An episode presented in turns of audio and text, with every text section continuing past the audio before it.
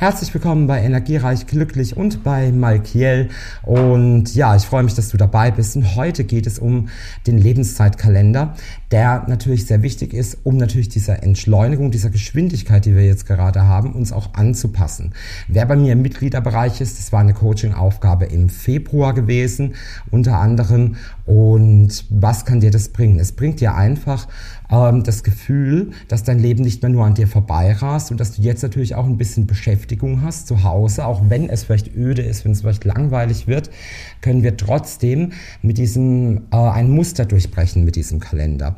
Und darin notierst du einfach deine täglichen Gefühle, Erfahrungen, das Positive, die kleinen Glücksmomente, das Sekundenglück, das du vielleicht auch jetzt in der Stille und in der Isolation vielleicht auch erfährst, ja.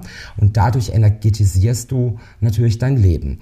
In der Universität von Amsterdam hat man mal herausgefunden, dass Routine und Wiederholungen die Zeit gefühlt viel schneller laufen lassen.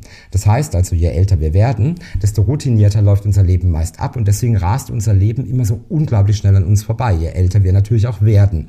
Durch neue Erfahrungen und Erlebnisse kann man das individuelle Zeitgefühl natürlich verlangsamen, weil wir die Routine eben brechen. Das ist die Entschleunigung. Und dieser Kalender sorgt dafür, dass du natürlich auch die kleinen Mini-Besonderheiten des Tages wunderbar wahrnimmst, ja.